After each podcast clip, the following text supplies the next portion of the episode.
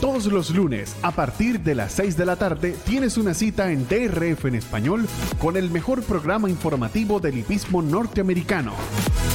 La referencia con Ramón Brito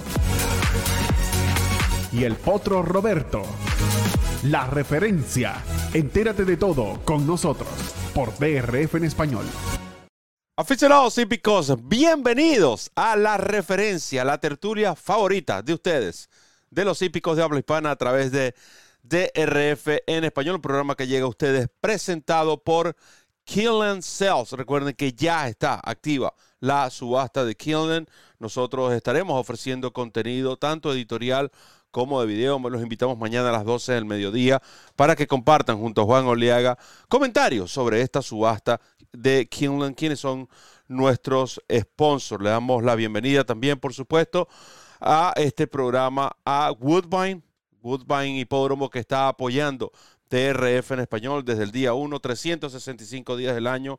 Gracias Woodbine, DRF Bets, la plataforma de apuestas del Daily Racing Form recuerda suscribirte con el código promocional DRF Español si tu depósito es de 250 dólares.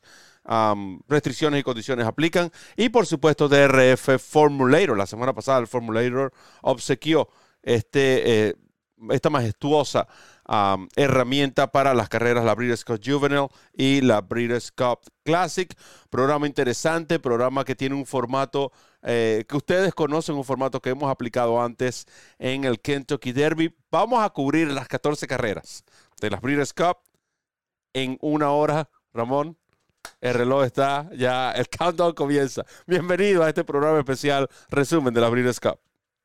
Así es, Roberto, un abrazo, un abrazo para Randy, un abrazo a todos los amigos que ya están en sintonía, aquellos que se van incorporando poco a poco al programa de hoy y a todos los que lo verán en diferido. Todos nuestros programas quedan grabados y disponibles en la plataforma de YouTube, el canal de los hípicos de habla hispana, el canal de DRF en español, nuestra casa, su casa. De nuestra parte, bienvenidos a este resumen, un resumen concreto, conciso y preciso porque son 14 carreras de las que queremos hablar y por supuesto queremos darle algo de prioridad a lo que fue la Breeders' Cup Classic, que obviamente era la carrera más esperada por todos.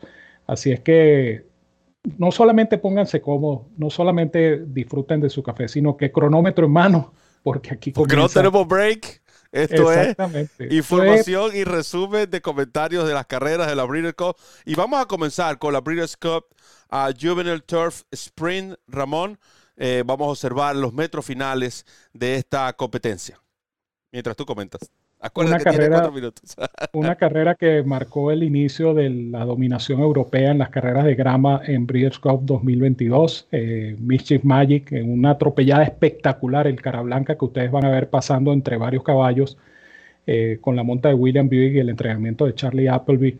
Eh, yo creo que impresionó porque el remate de este caballo fue tremendo. Este caballo iba último en los primeros metros, tuvo la capacidad de recuperarse. Lamentablemente yo esperaba una mejor carrera de la potranca de Platinum Queen, pero le vi a una Holly Doyle eh, complicada arriba de la potranca, un poquito timorata, por decirlo de alguna manera, y no pudo mostrar ese potencial que tiene seguramente de Platinum Queen quedará mucho de qué hablar en la próxima temporada. Sí, yo eh, opino lo mismo. Recuerde que esta carrera vino a representar la quinta victoria eh, de Godolphin en las últimas, la cuarta. Esta porque esta abrió, recuerden, ganaron tres el año pasado, representaba la cuarta victoria de Godolphin en pistas de la, en carreras de la Breeders' Cup, en pistas de grama de las últimas siete celebradas. Un caballo que definitivamente lo vimos ganar eh, eh, muy bien. Consigue Mischief Magic em, este ejemplar su ah, consiguió su cuarta victoria en seis presentaciones y de nuevo demostrando que cuando este tipo de caballos eh, de esta calidad independientemente del puesto de partida, porque parecía súper imposible, ¿no? El puesto de partida número uno en una distancia tan, de cinco furlong y medio con tanta velocidad parecía que no iba, eh, limitaba sus posibilidades, sin embargo, hay que destacar, Ramón, la conducción de William Buell magistral este, en esta ocasión con este caballo que entrena Charlie Appleby, que en ese momento tenía 53% con caballos que corrían en Norteamérica por vez primera en eventos grado 1. todas las carreras que ha ganado Charlie Appleby en Estados Unidos desde el año pasado han sido grado 1. Eh, definitivamente, y como bien lo dice Ramón, lo mejor que le pudo haber pasado a Godolphin es tener a este entrenador a cargo de la mayoría de sus grandes ejemplares. Le recordamos también que usted puede hacer sus comentarios en el chat. Nosotros vamos a concentrarnos en estas carreras y aprovechando este minuto 23 que tenemos antes de ir a la próxima. Si usted quiere compartir con nosotros temas que tengan que ver con los caballos retirados a la cría, lesiones y todo lo post carrera de las Breeders' Cup, Mañana a las 12 del mediodía es la cita, es el momento. Por ahora vamos a disfrutar de este resumen que creo que las Breeders' Cup lo merecen, un evento que, como bien lo pronosticamos acá, tanto en estos programas como en los programas del desayuno, récord de jugadas, eh, Ramón, récord de apuestas en las Breeders' Cup, la organización de Killen, hay que definitivamente eh, hacer una mención porque fue extraordinario lo que ellos hicieron para llevar a cabo estas Breeders' Cup y vaya que estuvo, a la altura todas estas eh, Breeders' Cup en su edición número 39. Um, de esta competencia, la cual comenzamos, la Breeders' Cup, ahora vamos a las yeguas en arena. Breeders' Cup Juvenile Phillies, Brito. Esta carrera fue una de las más impresionantes de la jornada del viernes porque esta Wonder Wheel, que se creía que era una potranca velocista, eh, le tocó correr de menos a más. Y, para una potranca de dos años con tan poca experiencia, eh, hacer la carrera que hizo Wonder Wheel es algo sencillamente notable. Venir del antepenúltimo lugar para ganar y ganar con contundencia. Eh, por cierto, el primer triunfo para Tyler Gafaleón en carreras de Breeders' Cup yo creo que aseguró el campeonato como dosañera eh, del año, Wonder Wheel, la pupila de Marcasi, quien dijo, por cierto, que ya está pensando en la ruta al Kentucky Derby con esta potranca. Es una decisión, es una posible decisión o una posible orientación hacia la campaña de tres años de Wonder Wheel que definitivamente lució muy bien. Eh, eso sí hay que destacarlo. Muy bien presentada, muy bien conducida por Tyler porque sorteó todo el tráfico y ganó sin duda una gran carrera.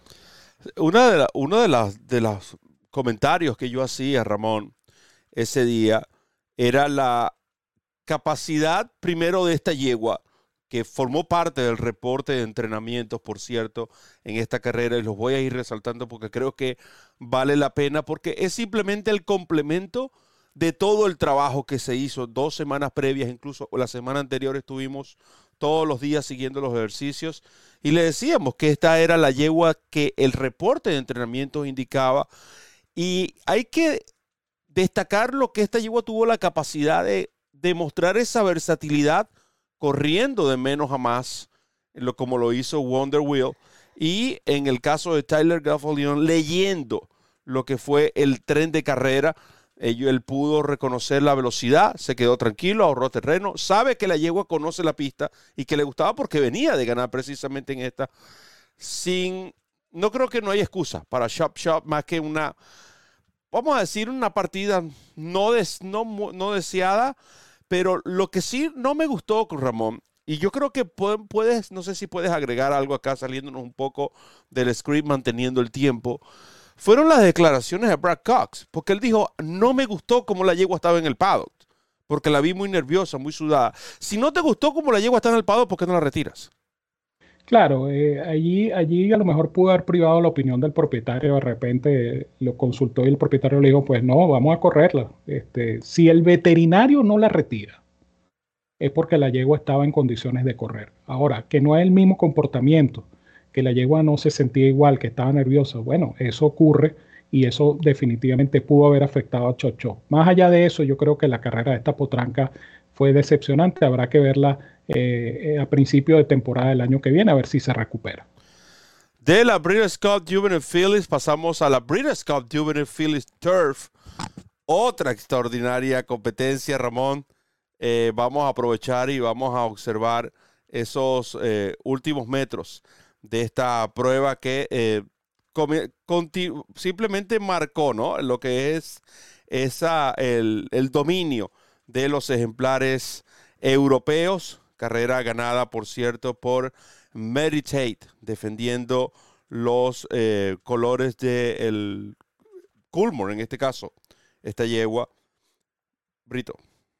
Sí, estamos esperando el video para que la gente pueda apreciar la, atropellada, ¿no? La, forma tan, yo diría que, vamos a decirlo contundente de alguna manera, porque, fácil.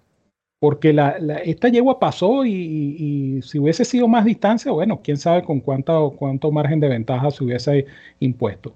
Muy bien Ryan Moore porque salió del tráfico, eh, encontró el camino libre y por supuesto tenía una yegua de muchísima calidad en comparación con sus rivales. No por desmeritar a las rivales del, turno, sino que esta potranca Meditate eh, siempre la ha tenido Aidan O'Brien en gran concepto y, lo que demostró, por lo menos en este terreno, habrá que verla eh, el año que viene en Europa, pero lo que demostró en este terreno, eh, la verdad es que fue algo superior. fue una de las carreras que visualmente más me impresionó justamente por eso, porque eh, ustedes saben que ganar en grama con, con, amplio margen no es sencillo y esta, esta potranca pasó, ganó sin, yo diría que sin ser exigida a fondo, casi tres cuerpos de ventaja. Yo creo que estamos ante una yegua muy buena. Eh, de las locales creo que lo hizo muy bien la, la potranca Cairo Consort, lo hizo muy bien Pleasant Passage, esta remató durísimo para llegar segundo, muy buena carrera por cierto. Eh, y valga el comentario también para destacar que Ira Ortiz estaba en, el timing en lo que fueron estos dos días de competencia de la Breeders' Cup. Y otra que nos llena de satisfacción porque Merite jugó como nuestro top pick. Es cierto, habían dudas, ¿no? Por el tema de la distancia, pero vaya que esta yegua demostró la calidad que tiene. El mismo Iron O'Brien en una eh, entrevista decía que ese era su única interrogante, pero que la yegua tenía, estaba criada tenía, estaba en buena condición y que sería simplemente cuestión de que ella lo probara. Y, vaya que respondió con una contundente victoria. El ejemplar que finalizó en la segunda posición, conducido por Irato Ortiz de Sean McGehee, eh, eh, formaba parte, del, era el reporte de entrenamiento, es decir, hubo una exacta allí muy buena. Y en cuanto a lo que fue la carrera en sí, visualmente, tú puedes ver, es una de las pruebas donde se vio la superioridad de la cría europea en cuanto a carreras de grama. Recuerden que los europeos ganaron cinco de las seis carreras de grama y en las que perdieron finalizaron segundo, tercero y cuarto de las uh Para que tengan una idea de que acá no estamos hablando de que simplemente eh, son cosas del, destino, ¿no? O del juego. Eh, acá estamos hablando con base de caballos que venían con el pedigrí y las condiciones para barrer las carreras de grama y tal cual lo hicieron. así simplemente. Meditate, muy bien a Ryan Moore, que por cierto fue Ryan Moore o William Buick que ganó el premio Shoemaker. Eh, no estoy seguro, creo que fue Ryan Moore. Ya lo vamos a ver. O las tres victorias, ¿no? Eh, recuerde que eso es un premio que se entrega al jinete más destacado. Sí, fue Ryan. Al jinete más destacado. Y ganó dos. Sí, de las Breeders' Cup. De allí pasamos a una carrera que puede ser controversial, la Breeders' Cup Juvenile. Y digo controversial porque hay ciertas dudas en cuanto a la conducción del ejemplar favorito. Vemos, vamos a ver los últimos metros britos de esta carrera. Yo no creo, Roberto y amigos que nos están viendo. Yo creo que simplemente Cape Rock pagó tributo a, su campaña. Un caballo que, no ha tenido eh, descanso, un caballo que trabaja durísimo, como es el estilo de Buffer pero este caballo allí en la recta final, observen ustedes que no hace el cambio de mano, sino que más bien se carga hacia la baranda. Y eso es cansancio. No es otra cosa sino cansancio. Forte muy, muy mejorado en cuanto a madurez como pistero. Eh, esto es típico de los caballos de Pletcher.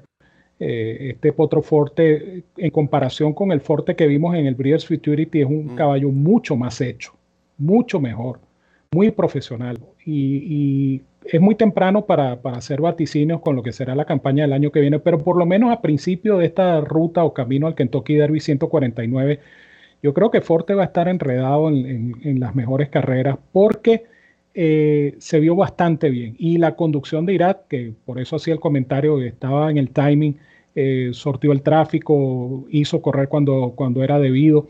Yo no le puedo eh, criticar la conducción a JJ Hernández salieron a buscarlo en la partida. Él refrescó al otro Cave Rock en la recta de enfrente. No, no, no vayan a pensar ustedes que es que lo desgastó en una pelea estéril.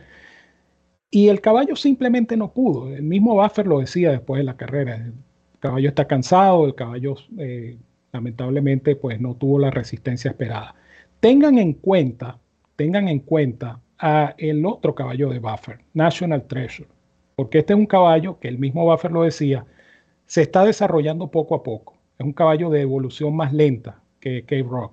Y este caballo National Treasure eh, lo van a ver protagonizando esa ruta de California, ruta que a lo mejor pues lo lleva a ninguna parte por, por el problema que ustedes conocen, pero eh, yo creo que este National Treasure me parece muy buen potro. Aquí sí estamos en desacuerdo. Yo creo que no estamos restándole méritos a Forte, pero yo creo que K-Rod ya hablando de ese cansancio que traía, incluso tanto David Mérida como José Francisco Rivera muy acertados en sus comentarios el día jueves previo al desayuno. Pero este caballo no tenía nada que buscar en esa pelea del primer cuarto de milla. Claro, claro. Él tenía que usarlo como target, como lo hacen los ejercicios, y quizás el final de K-Rod hubiese sido mejor. Ahora, que ese final hubiese sido suficiente para contener a Forte, esos son otros 500 mangos. E, ese es mi, esa es mi opinión es cierto, eso, esa muestra de, ese, de no hacer el cambio de mano, eso es más cansancio que inmadurez. Eso, es, cansancio.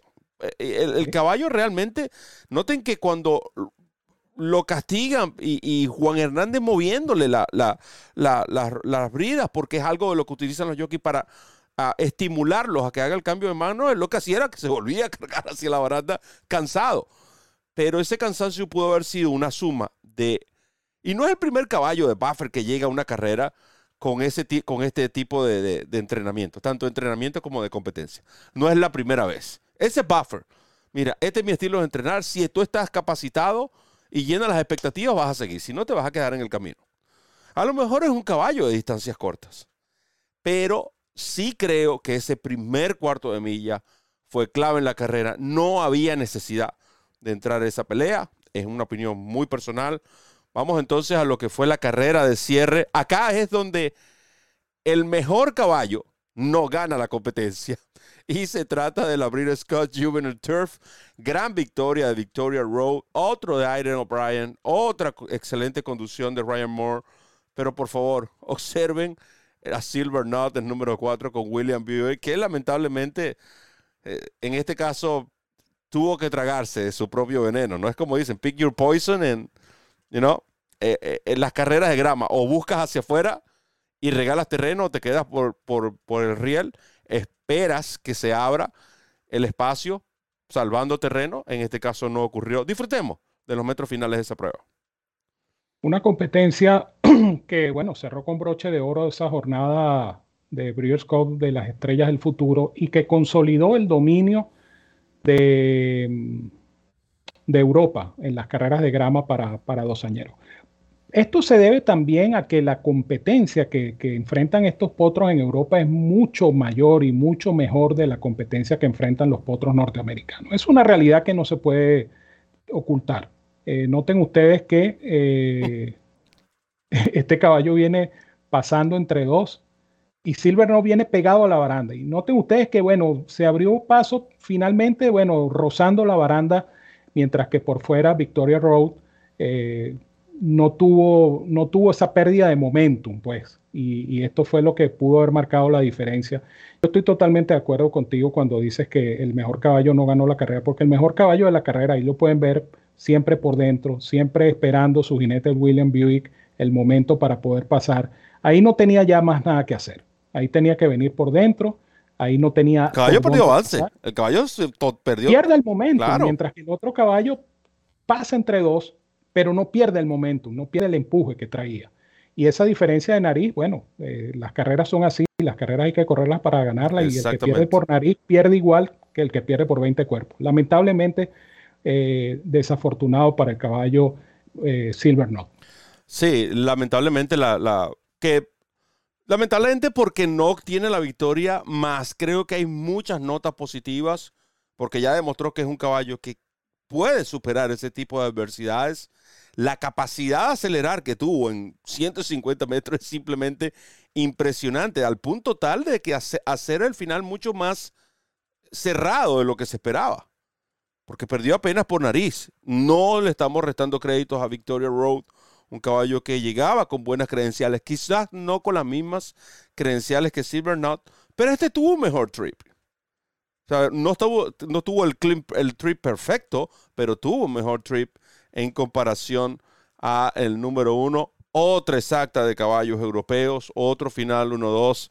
Continuaba el dominio de los ejemplares representantes de Europa en estas eh, competencias disputadas en el hipódromo de Kilnen el pasado oh, fin de semana.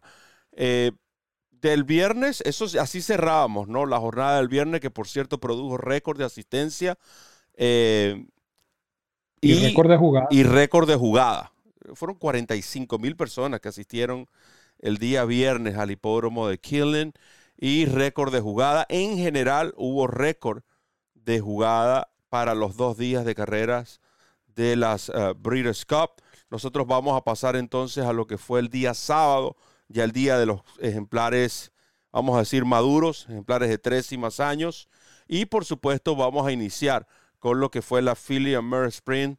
Goodnight Olive Ramón continúa demostrando que esta yegua definitivamente eh, está hecha para grandes cosas. Gran trabajo de, de Chad Brown con este ejemplar, mientras vamos a apreciar los, la recta final. Yo iba a destacar justamente eso, ¿no? Ha tenido mucha paciencia esta yegua, a sus cuatro años, pues no ha corrido mucho, pero tiene una seguidilla de victorias notables.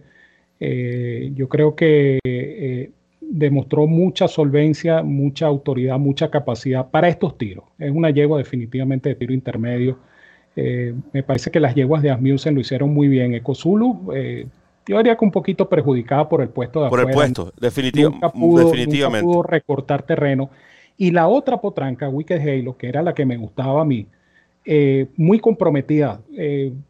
Tyler salió del puesto 9 buscó hacia adentro, pero quedó entonces encajonado en la baranda y se le complicó la situación a, que igual este, la carrera es muy buena, muy meritoria, llegó tercera corriendo prácticamente seguido, ya venía a correr 14 días atrás precisamente en Kinland, pero la carrera de Wicked Halo fue bastante positiva, me parece que Wicked Halo eh, va a ser una, como cuatroañera va a ser una yegua que va a dar mucho que hacer en, este, en esta división.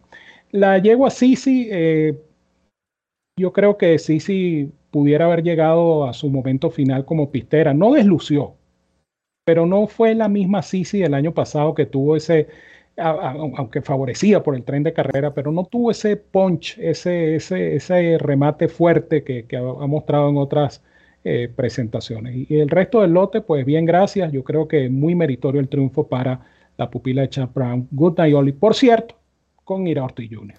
Sí, quien estaba prácticamente on fire este fin de semana. Y otra, otra yegua que muestra lo que uno de los em, comentarios que siempre hacemos sobre Chap Brown o Top Pletcher. Yo no temo cuando estos entrenadores traen caballos con 6, 7 meses sin correr. Porque saben que si el ejemplar tiene la calidad y eh, ellos lo, lo van a poner en condición, el ejemplar va a responder. No es fácil traer una yegua que no corría desde noviembre 21 regresa en junio 23, estamos hablando de siete meses, en un allowance optional claiming, inmediatamente la envían eh, otro allowance optional claiming en agosto ya preparatorio para lo que sería, ellos tenían esta carrera en mente, para eso el Valerina. Gana el Valerina, gana uno y ahora gana la Breeders' Cup Philly Sprint, la yegua Goodnight Albi, que solo perdió en su debut, ¿no? En el hipódromo de Gulfstream Park. Acá um, Gunnar Olive eh, jugaba como el reporte de entrenamientos. Eh, buenas las, las, carreras de ambas yeguas de Steven Asmus. Estoy totalmente de acuerdo contigo allí. Para mí mejor la de Eco Zulu por el puesto de pista. Sí, sí, hizo su carrera. Eh, de nuevo, sí, esta ha sido sí, sí. es una yegua que es del grupo, ha ganado, incluso llegó a ser la campeona sprinter, pero es como esa a que gana y gana y no termina de, apoderarse ¿no? De, del control de esa división. Vamos a llamarlo de esa manera.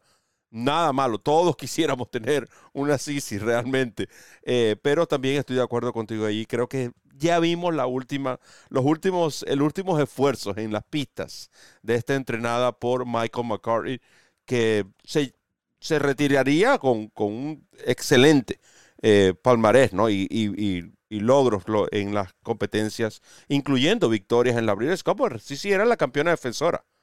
Así que continúa siendo. ¿Cuál es la yegua? Ah, que ganó dos veces, la única que ha ganado dos veces. Grupido. Oh, Grupido. siempre se me queda el nombre. Eh, no sé por qué se me viene Bohemian Squad. No, una cosa no tiene nada que ver con la otra. Pero ese soy yo.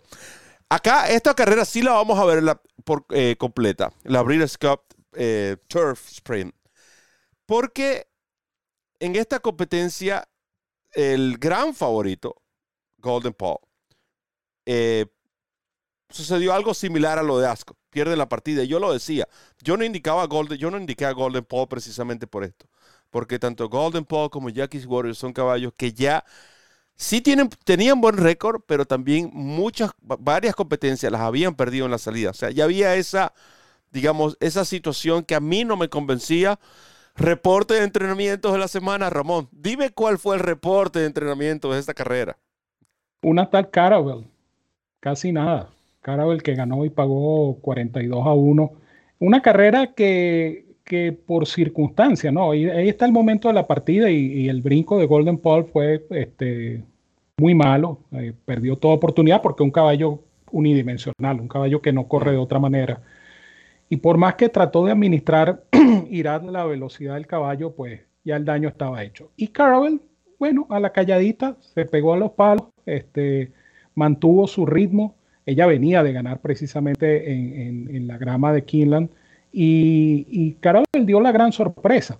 Ahora, los europeos estuvieron a punto de, hacer el, el, arrase completo, caído y mm. mesa limpia, porque Carabel tuvo que emplearse a fondo para someter a Maratiana, que parecía por momentos que podía darle alcance, y un Creative Force que por ese puesto uno, Dios mío, o sea, demasiado. Pero mira la aceleración de ese caballo.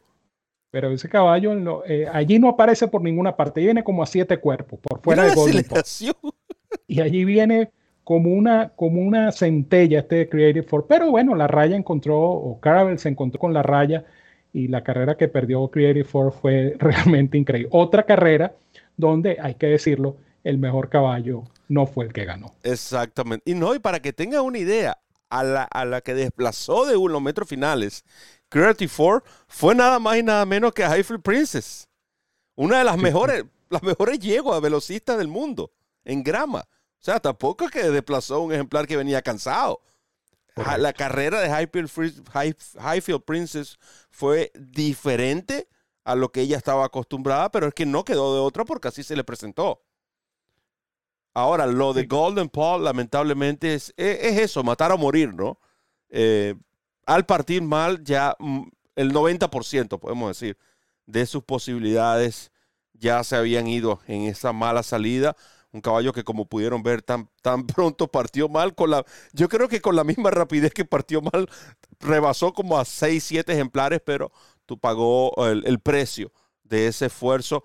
Gran caballo, eh, a la espera de lo que va a ser su progenitura, eh, ya fue enviado a Coolmore, otro de los ejemplares que va a la reproducción.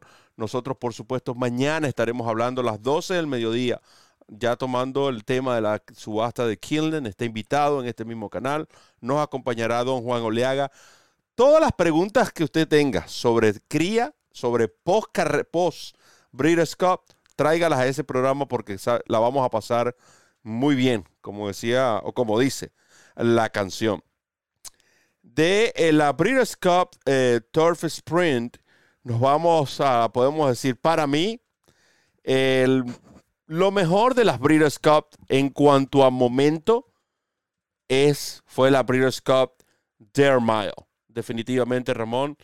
Yo sé que muchos tienen preferencia por lo ocurrido en la Breeders' Cup Classic y está bien. En lo personal, este es el momento, esta es la historia. This is what it's all about. En el hipismo, el triunfo de Cody's Wish. Además, Ustedes pudieron escuchar las palabras de Junior Alvarado en su entrevista a DRF en español eh, sobre lo, emocionado que estaba. Primero, su primera Breeders' Cup. Y segundo, lo, um, la historia que había detrás de este caballo, Cory's Wish. Mientras Ramón hace su comentario, nosotros vamos a tratar de llevarles a ustedes la, a los metros finales. Pero, Ramón, eh, la Dare Una carrera emocionante porque la, ese, duelo de la recta final también fue, fue muy bueno entre Cyberknife, que demostró una vez más que es tremendo corredor y va a ser uno de los buenos cuatroñeros de la próxima temporada. Y Cody Wish, que por cierto se echaron para atrás, la gente de Godolphin no se lo llevan a la reproducción, ya anunciaron que va a seguir corriendo el próximo año Cody Wish. Eh, muy bien Junior Alvarado porque la lectura del tren de carrera fue perfecta. Hizo correr a tiempo porque no había tanta velocidad como, como se esperaba. A pesar de que los parciales digan lo contrario, el tren de carrera no era, no era tan, tan violento. Y al final, eh, Cody Swish parece quedarse un poco en esa atropellada, pero tuvo Junior los recursos suficientes para eh, doblegar a, a Cyberknife. La historia de Cody Dorman, el, pequeño muchacho que, sufre una enfermedad degenerativa y que eh, el caballo fue bautizado en su honor por un programa llamado Make a Wish. Eh, es una historia que no tenemos tiempo de contar acá, pero el momento más conmovedor de todos los dos días de competencia de la Breeders' Cup fue precisamente que este muchacho pudiera ver, él va a todas las carreras de, Cody Swish, a mm. todas pero estar presente en Keelan en, el momento cumbre del caballo para este muchacho tiene que haber sido algo sencillamente único y verá que la gente se, bueno, el que, no se le hablan del corazón con eso no tiene sangre en las venas, así de sencillo. Yo conversaba con, con Junior Alvarado después de la competencia y Junior me decía que eh, ya hablando de lo que es el caballo en sí, la situación con, este ejemplar, Cody Wish. Eh, es un ejemplar que cuando tú lo llamas a correr, él te va a dar. Y su gallop out, noten que su galope es extendido. Nos decimos ese galope extendido, ese gallop out estilo Malatat, esos caballos que siguen corriendo una vez que toman el paso. Quizás un poco de temor, Ramón, cuando él castiga con la derecha y se carga un poco hacia adentro. No temor por tropiezo, sino temor por encender esa reacción de Cyberknife, que ya sabemos que es un caballo que cuando tiene otro al lado, él regresa.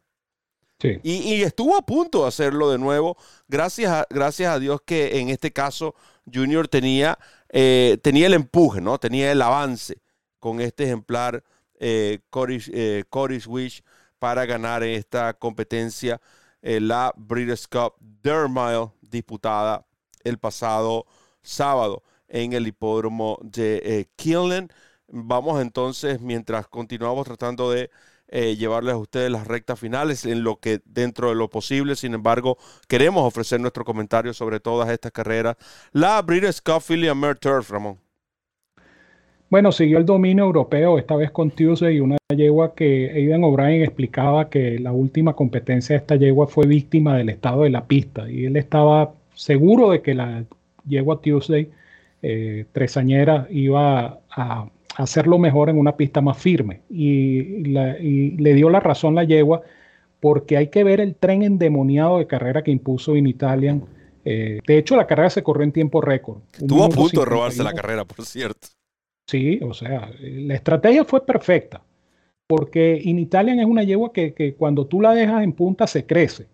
Y eso fue lo que entendió a la perfección Joel y, puso a la yegua en la delantera en parciales bastante rápidos. Claro, ayudado también por el estado de la pista. La mm. pista estaba muy seca, el suelo de la pista de grama de Keenan estaba muy seco y entonces pues la pista estaba muy firme, más firme de lo normal en Keenan por el tema de la sequía, etcétera, etcétera.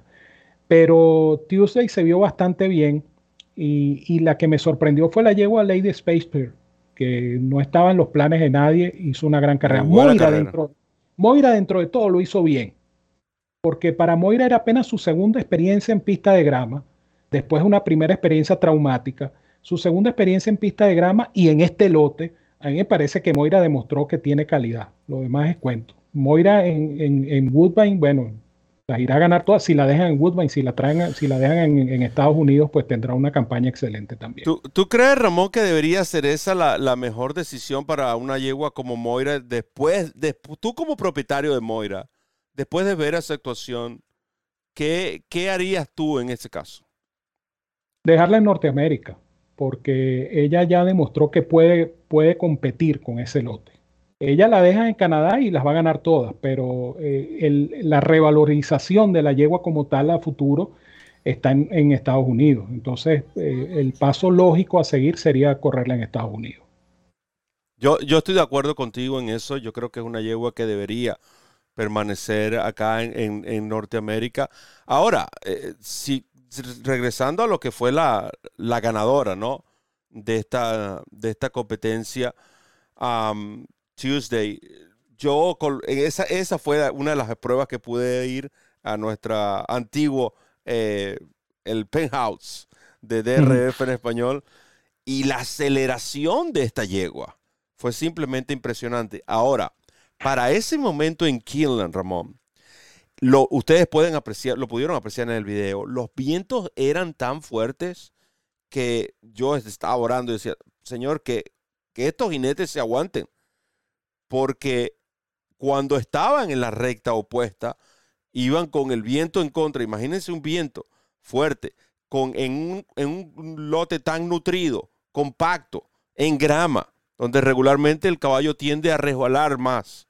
Eh, peligroso esto.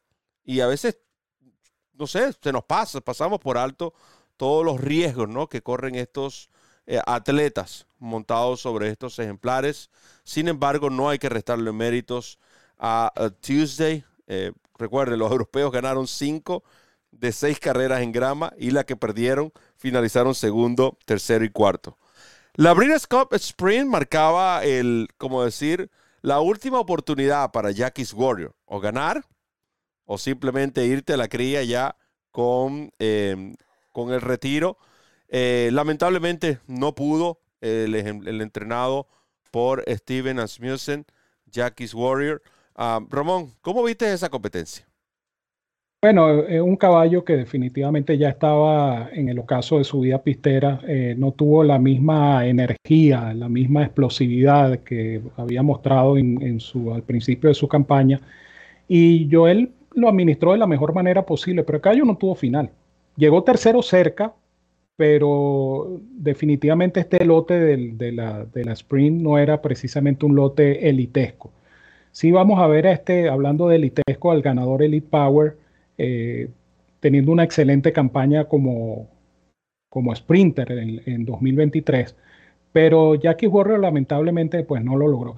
Yo honestamente, eh, a nivel sentimental, hubiese querido que este caballo se despidiese ganando, que, que, se hubiera salvado ese tercer strike, pero le metieron los tres strikes y lo poncharon. Lo poncharon en la Juvenil de 2020, lo poncharon en el 2021 en la Sprint y lo poncharon en 2022 también en la Sprint uno de los grandes sprinters de los últimos tiempos, indiscutiblemente. Porque una carrera, una carrera tampoco te define al caballo como excelente, bueno, regular o malo.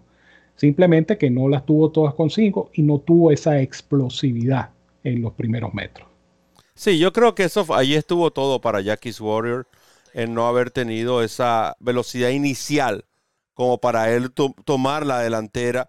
Eh, noten que Rosario hizo todo lo posible pocas veces veíamos a Rosario poniendo al ejemplar en carrera como lo vemos ahí. ¿Y cómo lo puedo decir? Mira, en las manos buscando. Regularmente es el mismo Jackie Warrior el que lo lleva.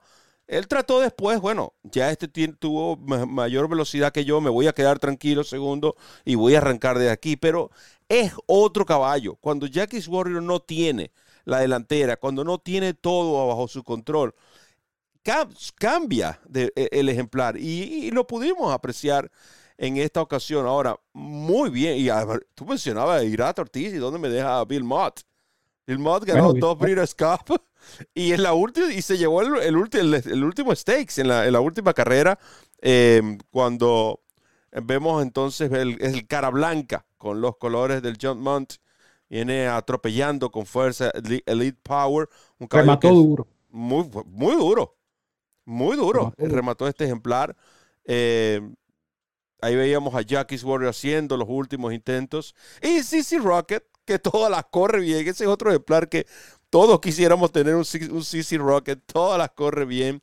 Pero no hay que restarle. Y supuestamente CC Rocket que va a correr el año que viene. Bueno, eh, no me, créeme, no, no me sorprendería para nada ver a CC Rocket el próximo año. Eh, ¿Cómo es que se llama la carrera de sprinter en, en Dubái? Golden Shaheen, ¿eh? A Golden Shaheen. Golden Shaheen, que esas son las aspiraciones si el caballo está sano y, y por supuesto está dispuesto a viajar el caballo en cuanto a salud se refiere, van a correr Golden Shaheen.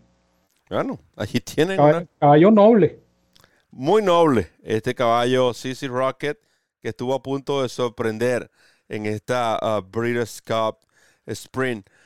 La Breeders' Cup Mile eh, teníamos la presencia y ojalá podamos mostrarle, de nuevo estamos haciendo todo lo posible, la, la, repetición, porque acá corría uno de mis top pick, y no solo por ser top pick, que no hablando de apuestas, sino el que vio a, a Motor Games durante los entrenamientos, el que leyó entre líneas las declaraciones de Charlie Appleby cuando se refirió a este caballo, simplemente iba a poder primero hacer toda su apuesta, cerrar los ojos y esperar, porque lo que vimos, y esto creo que esta es una carrera que vale la pena, Ramón, incluso hasta verla completa, porque la capacidad que tiene este caballo de acelerar y definitivamente su fuerte o lo que le viene como anillo al dedo es competir en, pistas donde él pueda, en donde él tenga las curvas, porque ya lo vimos en Europa donde la milla en recta, el caballo se queda, no tiene eh, esa misma aceleración que mostró acá. Él en la partida quedó un poquito comprometido, de hecho tuvo que levantar el jinete William Buick. Y, después a mí me preocupaba la posición, ¿no? Allí lo pueden ver, el número 4 se ve claramente en pantalla, eh, muy comprometido en el sentido de que tiene un caballo al lado, un caballo enfrente, un caballo por la baranda, un caballo detrás de él. Eh, él viene en medio del lote. Y, allí hacer correr es, por supuesto imposible. Entonces William Buick tuvo que esperar toda la curva lejana. Observen ustedes, allí está el lamentable momento de Domestic Spending que queda eliminado por una lesión. Y entonces es cuando tiene, no le queda otra alternativa a Buick que buscar por fuera. Pero observen ustedes que están afuera, tiene que buscar William Buick con este caballo. Ahí está girando la curva y gira por séptima línea. Ahora observa esa aceleración. Pero viene a siete cuerpos de la punta y William lo estimula y el caballo eh, se lanza a correr cuando ya tiene el camino despejado y ese final que tuvo fue realmente espectacular. Un gran caballo, un, caballo que eh, definitivamente es excepcional. El, final para el segundo, la carrera de Aibar, por cierto, muy buena. Precisamente en el comentario. No, Aibar, estuvo decidiendo hasta faltando unos 200 metros para el final. Muy buena carrera, muy bien trazado el plan por Pablo Lobo y, los propietarios de Ivar y una muy buena conducción de Javier Castellano. Sí, Ivar en los últimos 150 metros parecía ganador, el caballo. Estaba allí. Simplemente el, lo que era el remate de estos caballos eh, europeos se veía que, que venían muy fuerte y lamentablemente no pudo, no pudo Ivar contenerlo pero muy, muy buena esa, esa actuación. Lamentable lo sucedido con Domestic Spending. Eh, había siempre que había esa duda, ¿no, Ramón, de, correrlo, de no correrlo. Eh, yo, lo particular, yo te comentaba y te dije que eh, no me gustaba verlo desde ese puesto de pista. No sé si el puesto de pista tuvo algo que ver con la lesión, realmente posiblemente no tuvo nada que ver con la lesión, más la lesión quizás se debió al esfuerzo ya. Una cosa es el esfuerzo que realizan en trabajo, otra cosa es el esfuerzo que realizan en em, competencia. Y nos lleva a otra que para muchos la mejor carrera o la carrera más emocionante de las Breeders' Cup, recordando aquel famoso final del 2016, evento que tuve la oportunidad de estar presente uno de los finales más hermosos que he visto entre dos grandes campeonas, Sunbear y Beholder, pero ahora no fueron dos, ahora fueron tres. La Gran Malatat, Clarier, una yegua clasificada y por supuesto la, el reporte de entrenamientos y GPS, GPS especial Blue Stripe que estuvo a punto de dar la gran sorpresa con Héctor Berrío. Ramón, vamos a disfrutar de esta carrera en su totalidad porque yo creo que gracias, por cierto, a nuestros amigos de RTN, quienes Drew Schubert y todo su equipo que nos han apoyado con, para que ustedes pudieran ver estas competencias de nuevo. Bueno, eh, a mí me pasó una anécdota muy simpática. Yo estaba viendo mi carrera y, y, hubo un salto en el servicio de internet en plena recta de enfrente y se me fue la señal. y bueno, gracias a Dios la señal regresó cuando faltaban 200 metros y lo que me encuentro son las tres yeguas peleando la carrera y obviamente tuve que ver la repetición y la he visto como cinco o seis veces esa recta final porque yo creo que la carrera más espeluznante de todas las dos jornadas fue esta dista. Una carrera donde se demostró lo que nosotros habíamos dicho desde temprano en el año. Nosotros habíamos comentado, tanto Roberto como este servidor en, los programas eh, de principio de año, que esta división era, era la, la más emocionante, la más competitiva. No nos cansamos de decirlo porque había una gran cantidad de yeguas y a pesar de que no corrieron, vamos a decir, todas las que habíamos mencionado a principio de temporada, pero corrieron ocho yeguas de, muy buena calidad, porque incluso la misma Wake Up Midnight este, terminó corriendo allí, es, una yegua rendidora. Pero el simple hecho de, tener en una misma carrera a Malatat, a Nest, a Secret Oath, Search Result, Blue Strike, Clarier. ¿Cuántas ganadoras grado 1 está mencionando? O sea, Quizás todas ganadoras grado 1. Society, que es ganadora también grado 1 porque ganó el Cotillion. O sea, era un lote selecto un lote muy selecto, de hecho, y el espectáculo que dieron estas tres yeguas al final eh, respondió con creces a la expectativa que, se había generado en torno a esta carrera. Qué gran yegua Malata, eh, porque Malata no es una yegua que tiene una atropellada explosiva, sino que ella va, tú sabes, de a poquito. Ella viene en su tranco, pero las viene, las viene eh, alcanzando de a poco. No es una yegua que tiene una aceleración, un, turn of foot, como dicen los americanos, sino que es una yegua que viene, tú sabes, en la molienda, rookie, rookie, rookie. Entonces ella poco a poco fue descontando ventajas. Fíjense que ella está tercera todavía, pero en el brinco final logra la victoria ante una Blue Strike que realmente hay que quitarse el sombrero con el trabajo de Marcelo Polanco con esta yegua y la conducción de Héctor Berrío. Yo creo que dieron el todo por el todo, la yegua dio el todo por el todo. Y una desafortunada Clarier que demostró que es una gran yegua, va a seguirlo demostrando porque Clarier va a seguir corriendo el próximo año, que simplemente no ganó y llegó tercera nariz. Es decir, eh, es, es una carrera donde las tres yeguas merecían ganar, una carrera donde no hubo perdedoras. Hubo perdedoras nominalmente, pero a nivel, de, a nivel, de, calidad, a nivel de espectáculo, a nivel de proyección, eh, a nivel de competencia, ninguna de las tres perdió.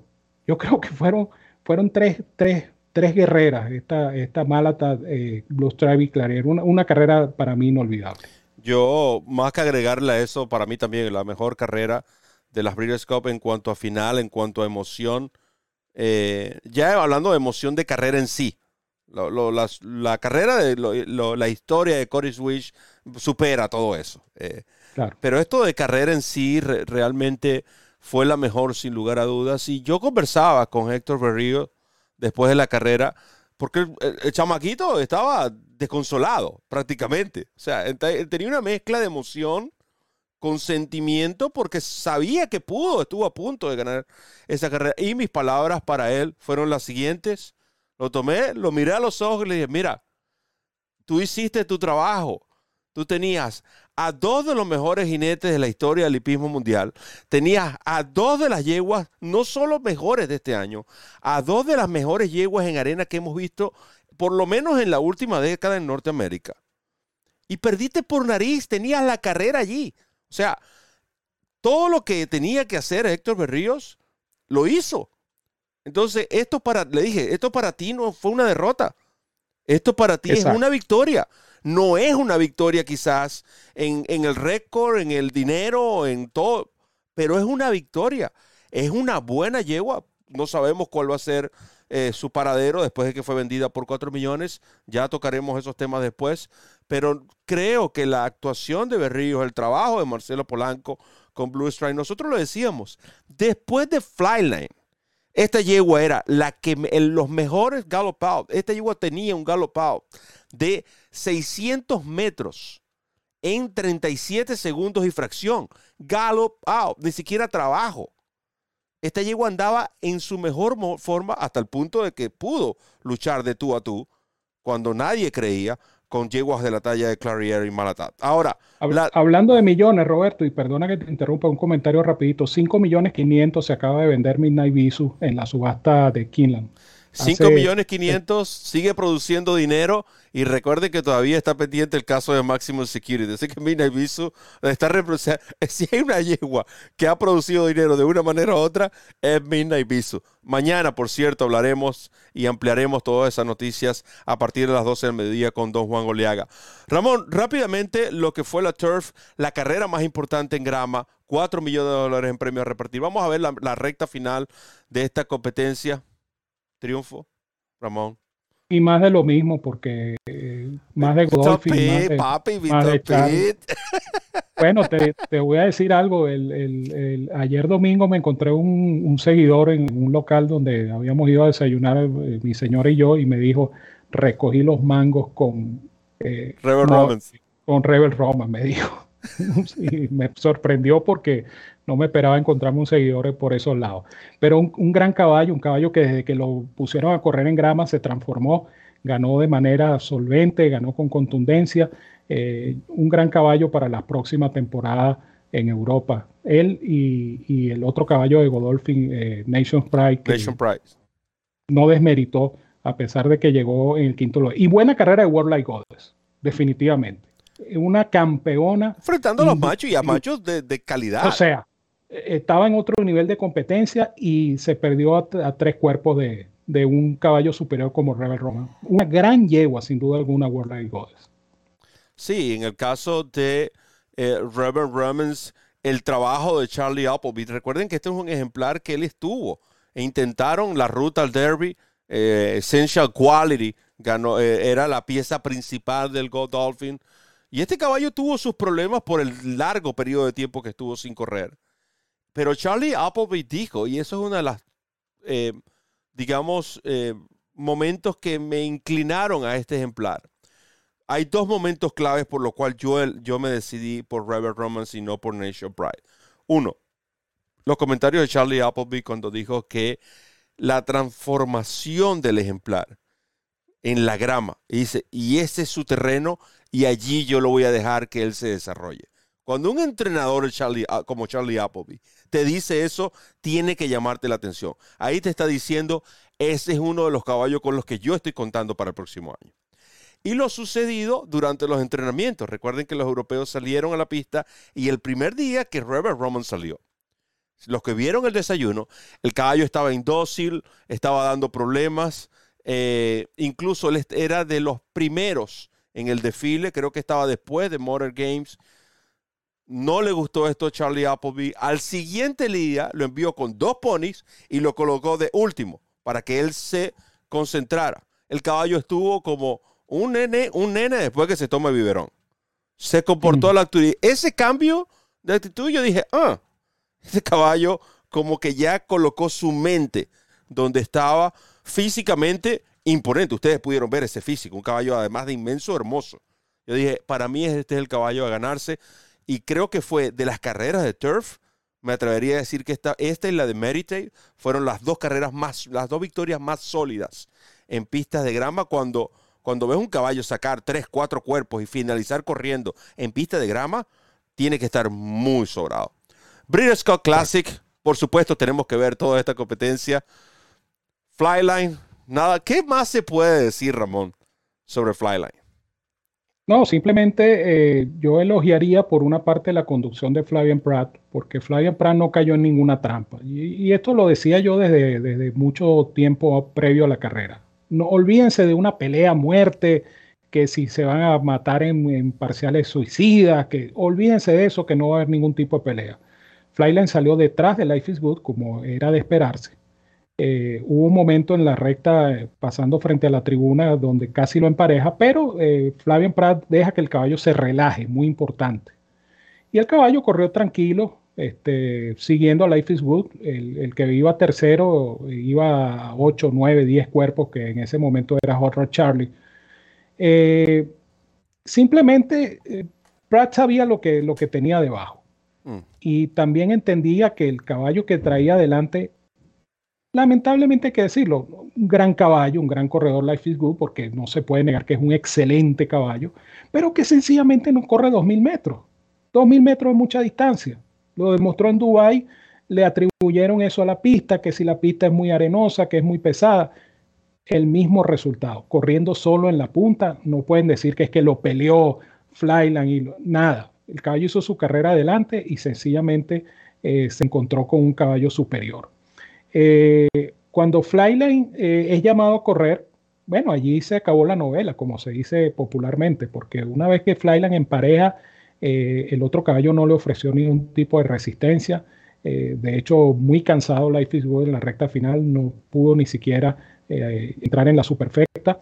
Se retira la cría, pero la, la, carrera de Flyline respondió a las expectativas, volvió a ganar al galope, eh, lo único que puedo añadir a todo esto es que la gente, eh, el aficionado, los aficionados, todos nosotros quisiéramos haber visto este caballo correr más. Es decir, una campaña de apenas seis presentaciones le deja a uno ese, como que esas ganas de seguir viendo, viéndolo correr, pero lamentablemente pues hay un factor negocio que es indiscutible y que es lo que mueve la industria hípica en Norteamérica. Pero una gran carrera, un gran caballo, un, fin de fiesta para una Breeders' que fue un gran espectáculo. Eh, hay que felicitar a la gente de Kinland por la organización, eh, por toda la logística que hubo detrás de todas estas 14 competencias, porque, repito, fue una Breeders' como lo dije en el artículo de hoy, para la historia.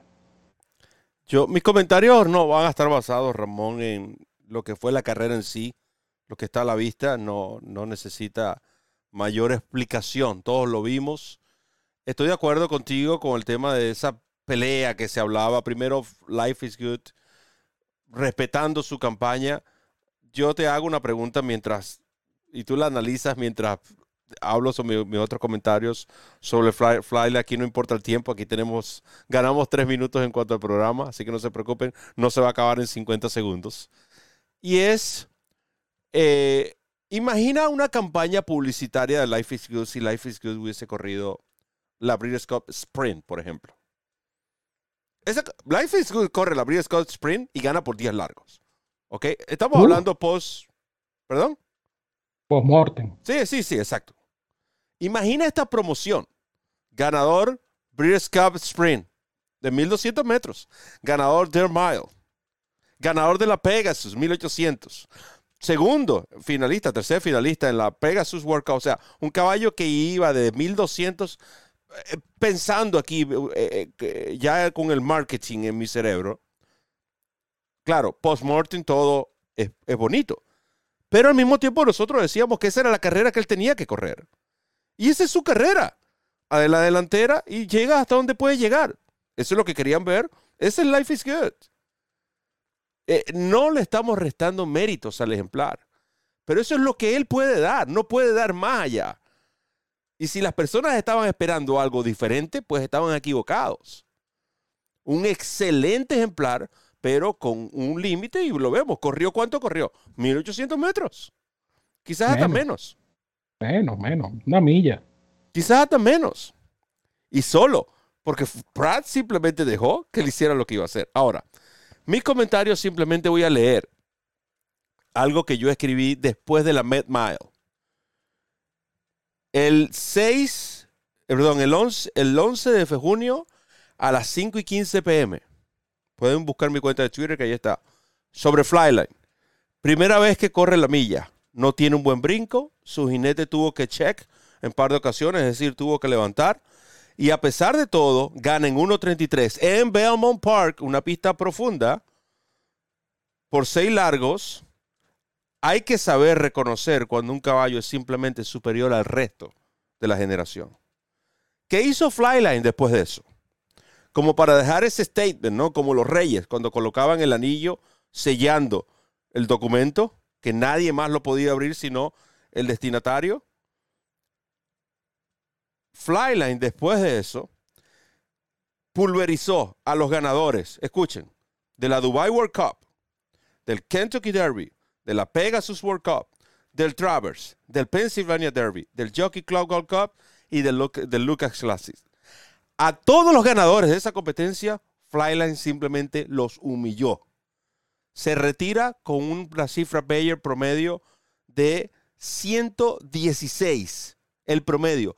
El caballo mejor rankeado en cuanto a cifras Bayer de la historia. Promedio. escúcheme bien, promedio. Y por supuesto, los comentarios que hizo Mike Smith en esa entrevista que por ahí está, aparecía Mike Welsh, allí robando cámara. está bien. Mike Welsh, eh, perdón, Mike Smith, Mike Smith decía que cuando le preguntaron, o sea, ¿tú lo comparas con secretarias? Sí, está ahí, está cerca de él. Este caballo no estaba supuesto a hacer lo que hizo. Con esas fracciones, el mismo Mike Smith dijo, este caballo no estaba supuesto a finalizar como finalizó. Me saco el sombrero y hablando de finalizar, Brito. Sí, definitivamente. Eh, yo lo que sí eh, digo es que olvídense de comparar, olvídense de, decir que este es mejor que aquel, que el otro es mejor que el otro.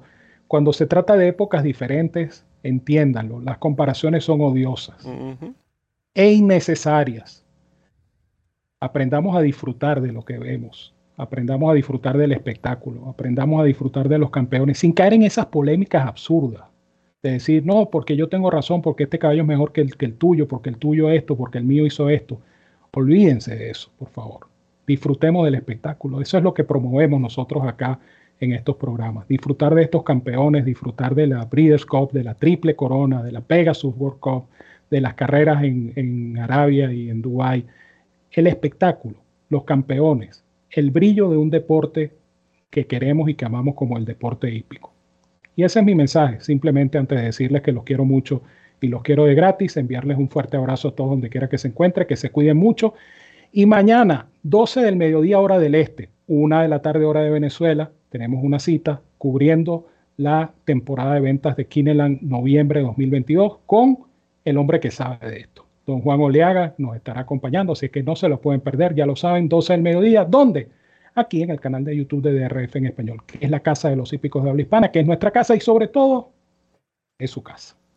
Gracias Ramón, gracias a todos los fanáticos que pudieron disfrutar de este resumen. Esperamos que haya sido de su gusto, de su agrado queríamos concentrarnos en estas 14 carreras. Creo que todas y cada una de estas competencias merecían una opinión y esa opinión se la dábamos aquí en la Casa de los Hípicos de Habla Hispana de RF en español. Se vienen muchos programas, se continúa la subasta, por favor recuerden, martes y miércoles a partir de las 12 del mediodía en este mismo canal estaremos conversando. El día 17 tendremos un programa en resumen, además que ese es el mismo día de la venta de los caballos en edad de correr. Continúa el, contenido editorial. El próximo viernes regresamos con Al Día, posiblemente para analizar Del Mar. Después se lo confirmaremos durante la semana. Aquí no se detiene, usted no paga nada. Toda esta información es totalmente gratis en la Casa de los Hípicos de Habla Agradecemos a Kinland Sales, sponsor principal de este programa, Randy Albornoz, quien estuvo en los controles, Ramón Brito, el 30G. ¿Y quién les habló? Roberto del Potro Rodríguez, que con Flyline le recuerda correr la milla extra. Hasta el próximo programa.